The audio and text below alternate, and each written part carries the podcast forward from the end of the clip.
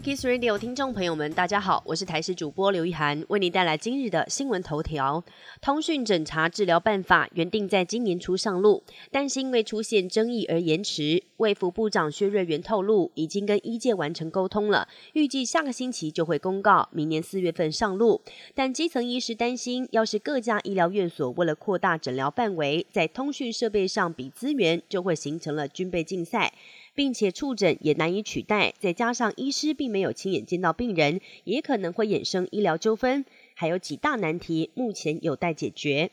超罕见直灾，南韩大韩航空有一名空服员因为胃癌病逝，最后判定死因是长期受到宇宙辐射影响，属于直灾，也成为韩国首起宇宙辐射职业病的案例。而这名送信空服员到二零二一年为止，平均每年飞行时数为一千零二十二个小时，其中有一半都是往返美洲跟欧洲的长途航班，而这些航班都会选择最能够节省时间的极地航线。由于大气层比较稀薄，宇宙辐射的影响会增加五倍以上。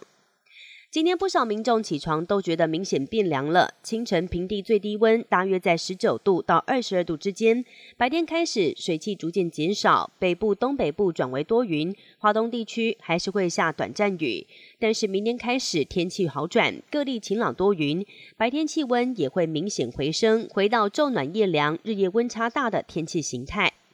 以色列持续深入加萨，并且把加萨走廊一分为二。以色列媒体报道，包围加萨市的以军将在四十八小时内进城，大规模攻击即将展开。在此同时，黎巴嫩境内的哈马斯侧翼卡萨姆旅宣称，他们从黎巴嫩境内向以色列北部发射了十六枚火箭，以色列开火还击。加萨卫生部在六号更表示，以军对加萨的空袭跟炮击已经造成当地超过一万人死亡。而其中有四成都是儿童。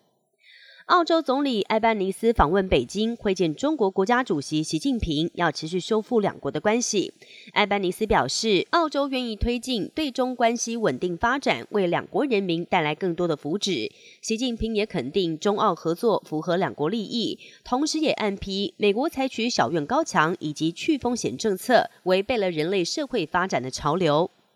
为了缓解严重空污，印度首都新德里寄出新的规定：车牌是单号在单数日上路，双号则是在双数日上路。这个月的十三号到二十号试行一个星期，看看效果如何。世卫更警告，空污情况严重，平均寿命会减少五年以上，而这对印度来说是一个严重的警讯。以上新闻由台视新闻编辑播报，感谢您的收听。更多新闻内容，请锁定台视各界新闻以及台视新闻 YouTube 频道。